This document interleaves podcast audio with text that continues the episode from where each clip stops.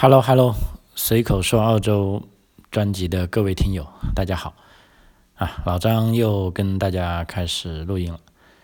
这个前段时间感觉是嗯，录音录的有点频繁啊，因为我就想偷懒啊。虽然节目还是按正常的频度更新啊，但是啊，从我自己感觉，后来我也抽查的听了一下，我觉得这个质量嗯不太好啊，就有点赶工的意思。所以感觉这个东西啊，就说也不能急哈。你想一下子弄完，反而欲速则不达啊。所以接下来我也会按部就班啊，反正基本上也是啊，每两个礼拜啊三集节目的样子啊，基本上都会更新啊。至于有的朋友问说，好像好久不更新了啊，应该是你检查一下你的 APP 或者你的这个。呃，下载或者你的这个是不是有呃软件方面有什么问题哈？因为后期的节目呢，为了保证这个录音质量呢，呃，也许可以看到明显的是大了很多啊，这也是平台的要求，就是说要提供高质量的节目啊。这里所谓高质量，首先就是说内容是高质量啊，但是这个是不是那么容易做得到的？那么另一个呢，就录音也要。有足够的质量啊！虽然我对平台有些方面是有意见，但是，啊，对他这种高质量的节目要求，我是双手赞成的，啊，所以我就把这个录音的时候，把这个采样频率啊，各项东西都用的比较好的录音设备啊，也把它这个呃呃各种声音因素吧都录进去了，所以这个呃。可能文件就比较大哈，每一个录音文件如果是三十兆左右啊，就有差呃不三十分钟左右，差不多有六七十兆的文件啊，还挺大啊。所以某些下架的节目，有的朋友让我发给他，我尝试过，有的是发成功了，有的是呃发不成功啊，因为也许是我的邮箱不够大，还是他的接收邮箱不够大啊，可能都有问题啊，所以这方面。如果向我索起那些下架节目的，又给了 email 我的又没收到的啊，麻烦你们都可以啊跟我联系一下啊，我看一下，如果嗯能有时间的话或者方便的话啊，我再给大家发。本期的分享重点就是这个讲一下这个澳大利亚的联邦财政预算案啊。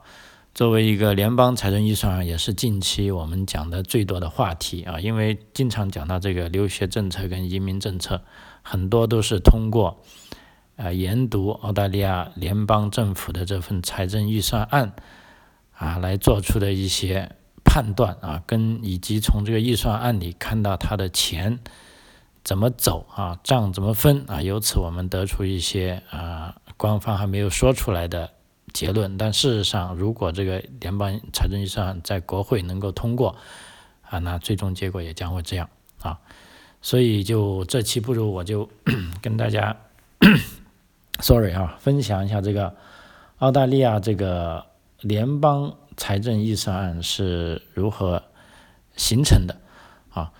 呃，作为新移民啊，我们在一个新的国家里啊，我们看一下这些东西也。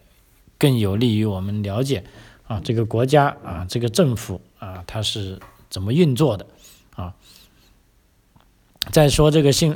在说这个联邦预算案之前呢，我看一下这两天有个有趣的新闻啊，关于澳大利亚的呃一个大国企啊，就是说一些高管腐败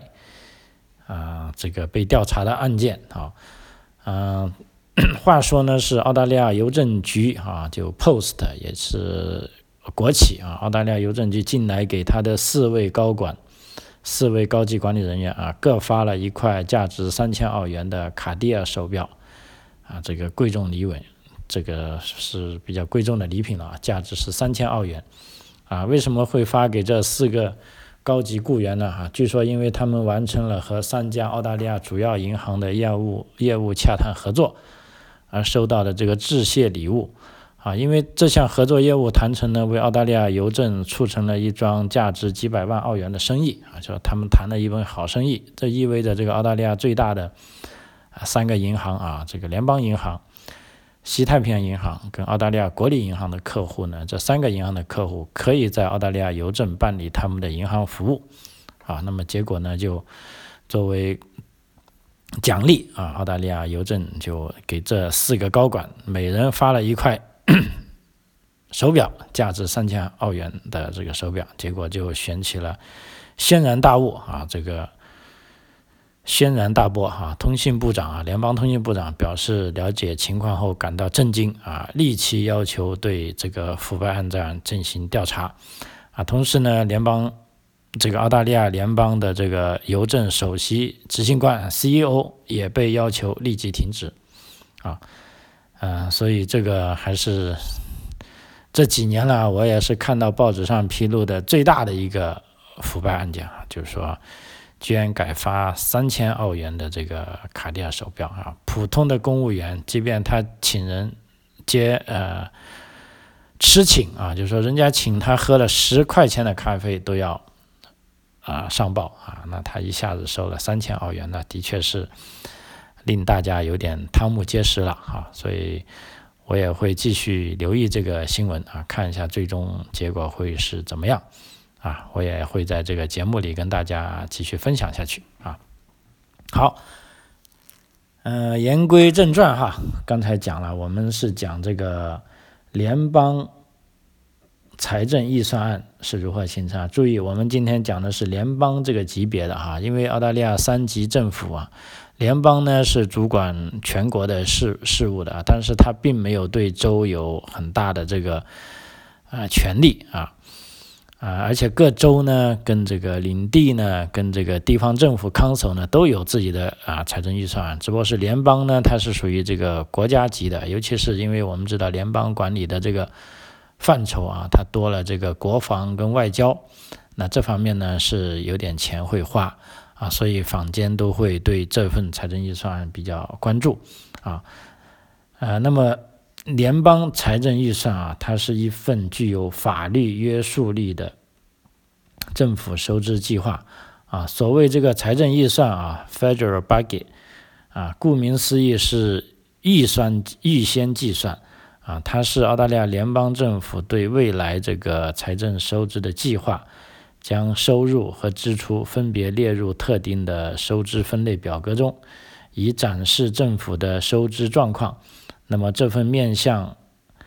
公众公布的收支报告，也可以让人们更好的了解这个国家机器的这个财务运作状态和方向，啊，也是这个政府啊执政施政的一种具体的体现，啊，那么这个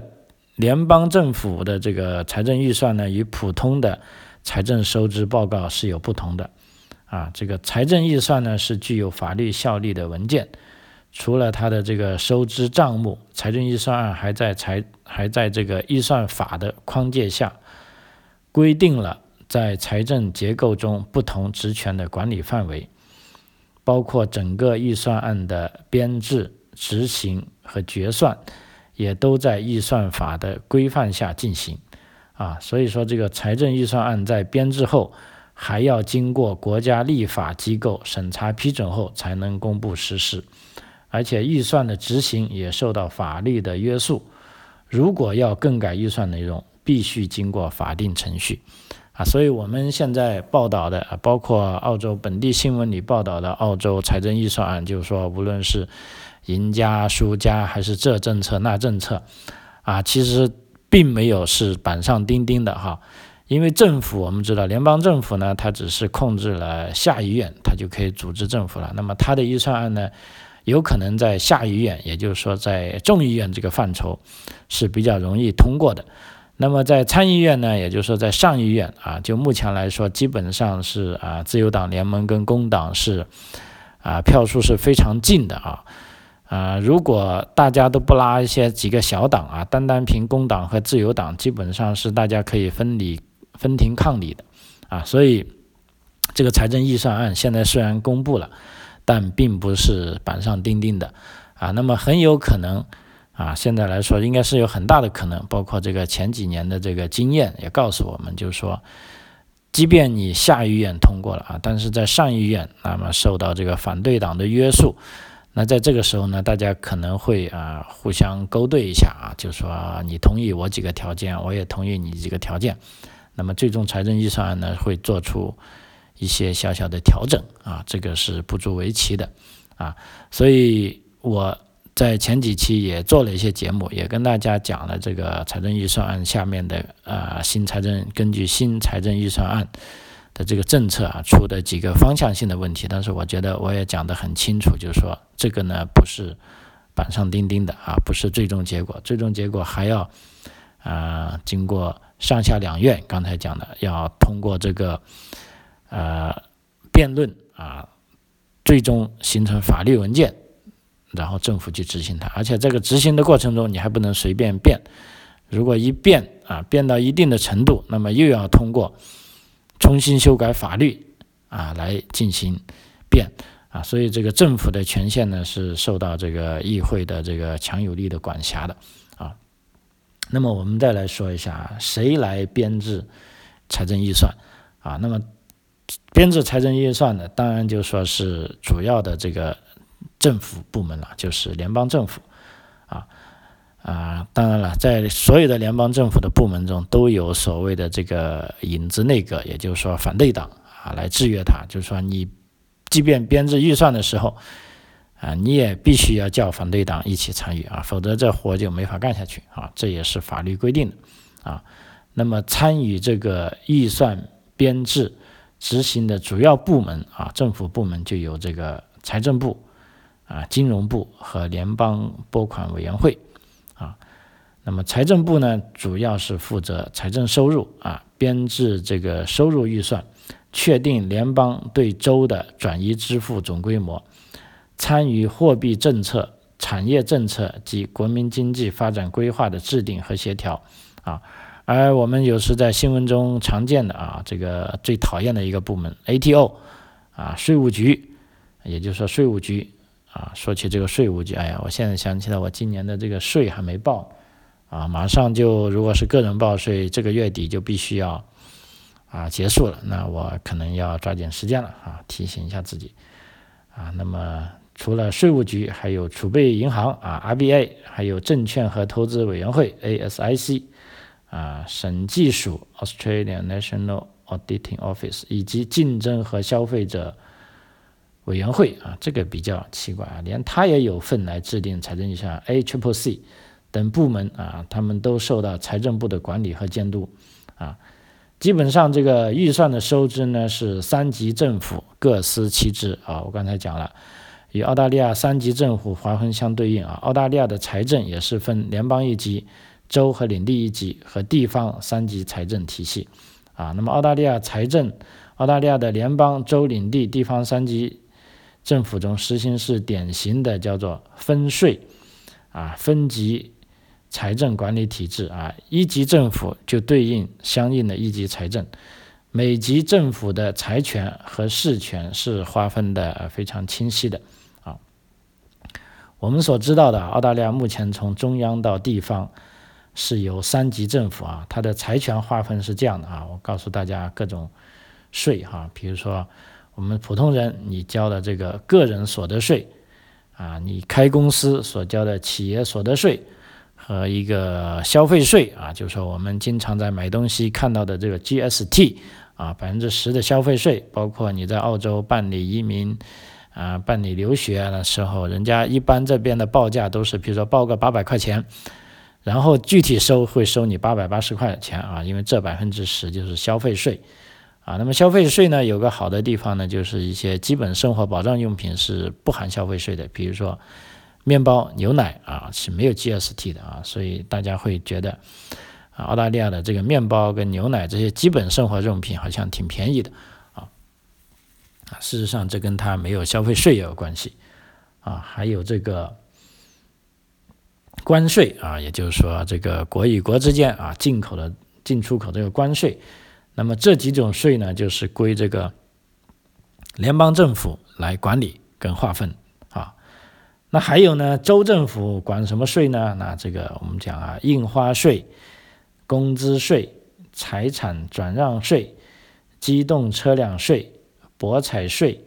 土地使用税啊，这几些税种呢，就是归州级政府啊，包括一些领地啊，比如说北领地，还有这个呃首都领地啊，这两个领地政府啊。那么地方政府呢，就是说，比如说我们所讲的 council 啊，这个地方自治委员会，地方政府主要是开征一些服务性的收费项目啊，地方政府甚至是没有资格。征税的啊，它能只能是收点费，比如说这个啊水费啊电费的服务费以及土地使用费啊，这些就归地方政府。那作为我们像澳洲本地人家庭呢，付给地方政府呢每年的费用是固定的啊，其实也不是固定。比如说你拥有一套住房，那这套住房呢，地方政府每年会。评定你这套住房大概值多少钱？比如说值五十万，然后就会付一个康守费。这个康守费五十万的康守费大概也就啊一千二百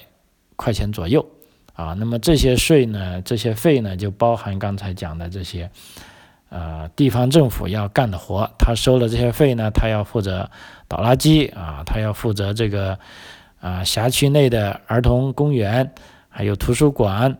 啊，还有道路，啊，还有呢，这个一个重要的，我想一下，是一个，嗯，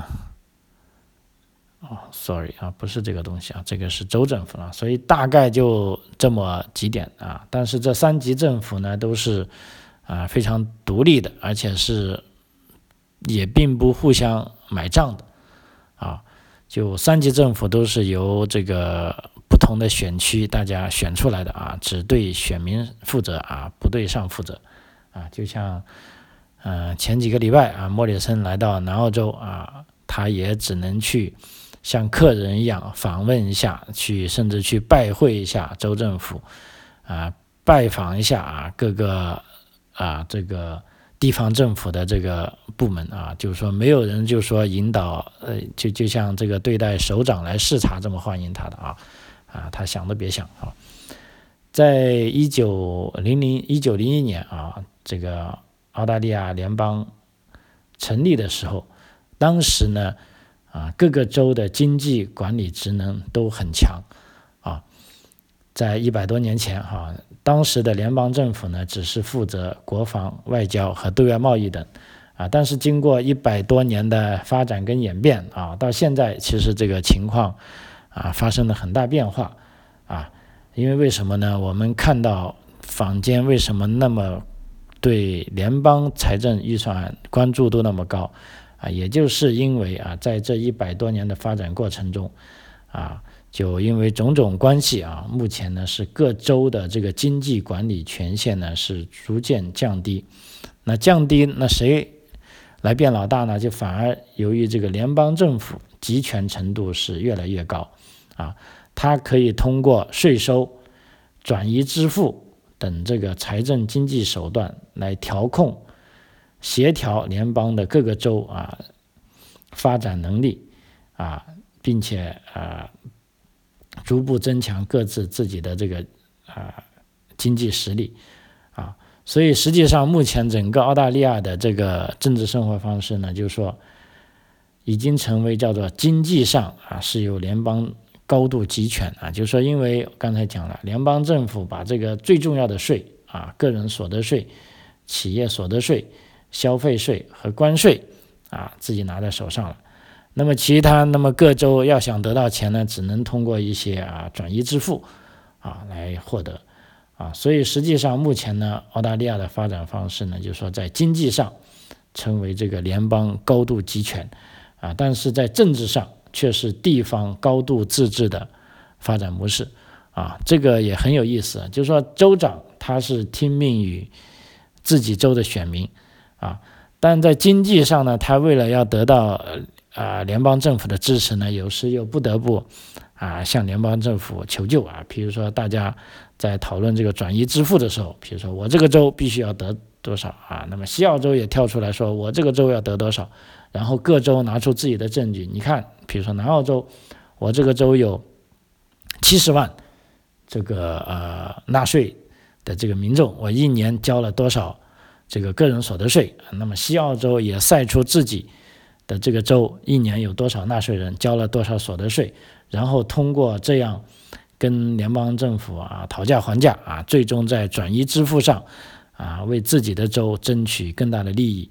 啊。那么另一方面，由于联邦政府它在经济上是非常集权，所以它也有可能啊使用一些啊这个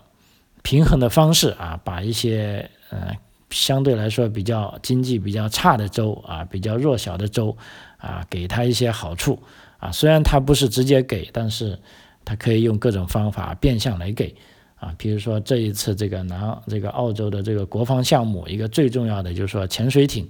啊，大概有啊三百亿元的潜水艇项目就有可能要滑落在南澳洲了啊，因为南澳洲的经济呢，在澳洲来说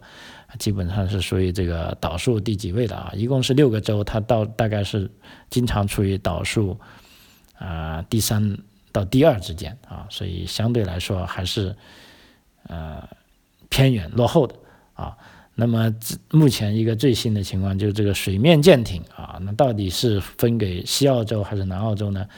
啊，就目前西澳洲也不高兴了，说你把那么多大项目都给了南澳洲了啊。那所以现在那个莫里森这次来访呢，也有可能是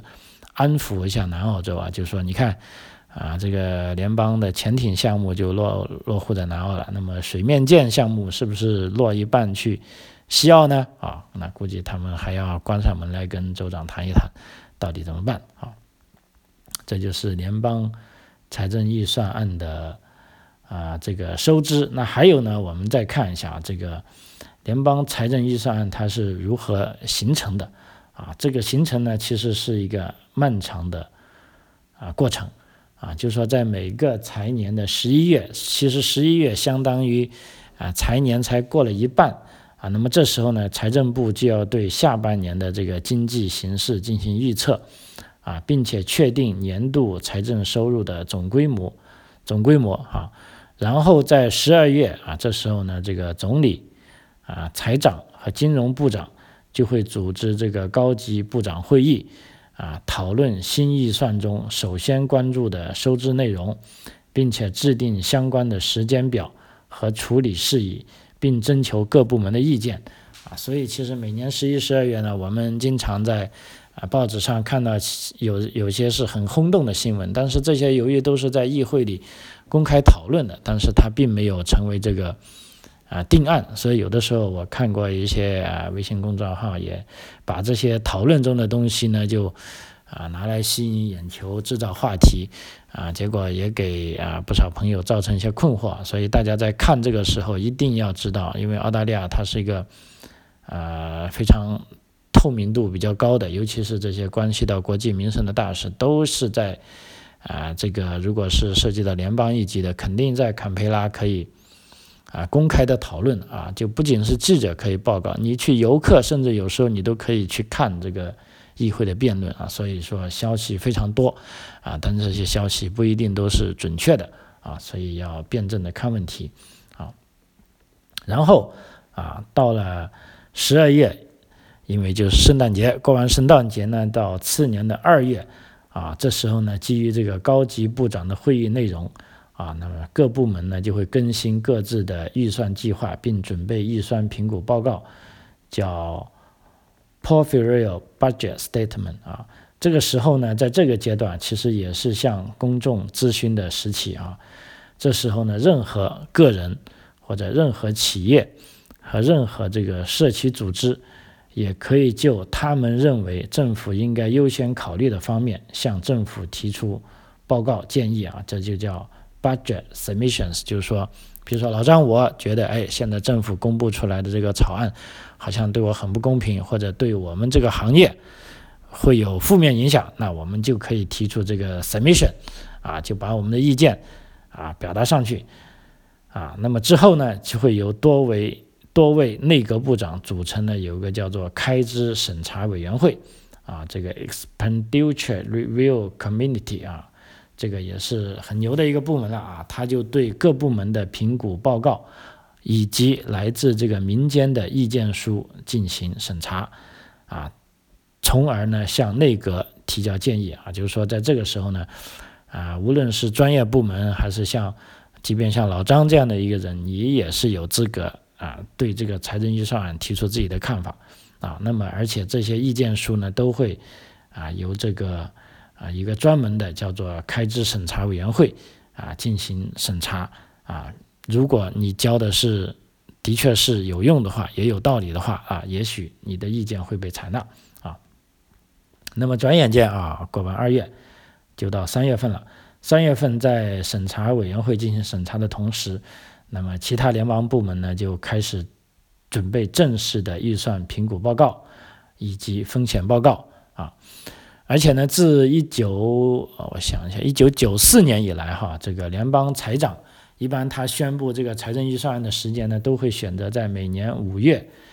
啊的这个第二个周二晚七点半公布新财年的预算报告。啊，所以以前我们都是在这个财年结束前就知道下一年的啊这个财政预算报告了，因为这也很正常。否则的话，你说到现在十月份才说下一财年，下一财年已经过了一半了，啊，这就是就就好像很没意思了。这个财政报告，这个财政预算到底有没有效啊？所以正常的是在财年没结束的时候就要公布啊。但今年呢，我相信大家都啊知道为什么呢？啊，这个受这个新冠疫情的影响。啊，那么二零二零到二零二一财年的联邦财政预算报告呢，是一直推迟到这个月，也就是说十月上旬啊，具体准确的说是十月六号啊才公布啊，因为在此前这个总理莫里森也表示啊，新冠疫情造成了巨大的这个不确定性，这让进行适当的财政预算预测啊几乎是不可能。啊，所以州和领地都将根据疫情重新安排预算，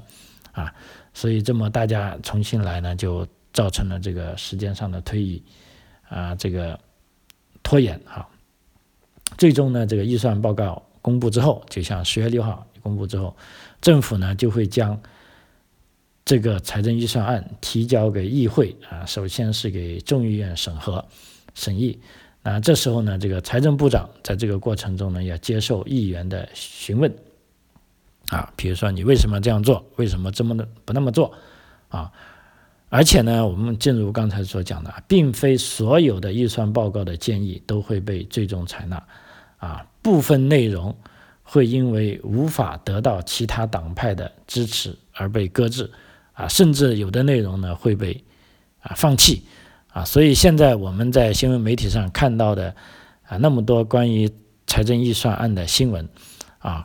啊，其实并不是啊板上钉钉的啊，在这边老张也反复啊这个强调啊，尤其是看到有一些呃我们有的朋友看到这个预算案对你不利的地方，这时候你可以适当做一些自我安慰。啊，因为对你不利，也许就是说对你们这种人这一类型的人都有不利。那这时候呢，啊，作为这个民主国家呢，他们肯定有这一类人的这些代议代表啊，他们会通过他们的渠道，啊，通过这个议员啊，上议员，呃，上议院也好啊，这个下议院也好啊，众议院也好，参议院议员也好，啊，去表达自己的意见，啊。因为最终呢，这个财政预算案呢是必须要获得参众两院的投票都通过，而不是说啊，只是只是啊众议院通过。因为众议院基本上是政府能控制的啊，大笔数能够通过啊。但是参议院呢，啊，就我刚才也讲过了，现在这个政府是没有办法控制的，而且参议院它本身设置参议院的这个目的就是要监督。这个政府啊，虽然他的权力并不见得比这个众议院大啊，但是他一样啊有这个监督跟这个谁弹劾的权利啊。就是说，你如果认为参院如果不通过你这个啊政府预算案，即便你众院通过了啊也没用啊。这个时候一定是需要啊大家互相妥协。啊，并最终得到一致之后才能通过，啊，那么这时候呢，预算案才会成为具备法律效力的这个啊国家预算案，那么在这个执行的过程中呢，啊，既然它是法律了，就不能随便改啊，即便是有一些执行过程中遇到有问题了，如果要改呢，也一样要通过最终啊修改这个法律。你才能改，而而不是说政府觉得啊，我这方面当时没有考虑周到，我现在想改就改，OK，这也是不行的，因为刚才讲了，它既然成为一个法律，它就有权威性。啊，它就有一定的持续性啊，所以啊，整一个啊澳大利亚联邦预算案的从这个形成啊到这个啊征询公众意见到最终发布。到以及发布后受到这个参众两院的批准，成为法律法案之后，啊，那么这个预算案呢就可以顺利的执行下来，啊，所有的公众都可以从这个联邦政府的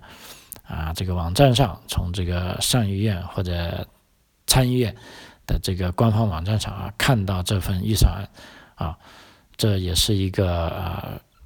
非常啊好的。一个方面，让你能够了解这个国家的方方面面啊。好，这一集啊就跟大家分享到这里，就讲一下这个澳大利亚联邦财政预算案的这个由来啊，希望对您了解澳洲有所帮助啊。张考澳洲老张，非常感谢您的收听，我们下期再见，谢谢。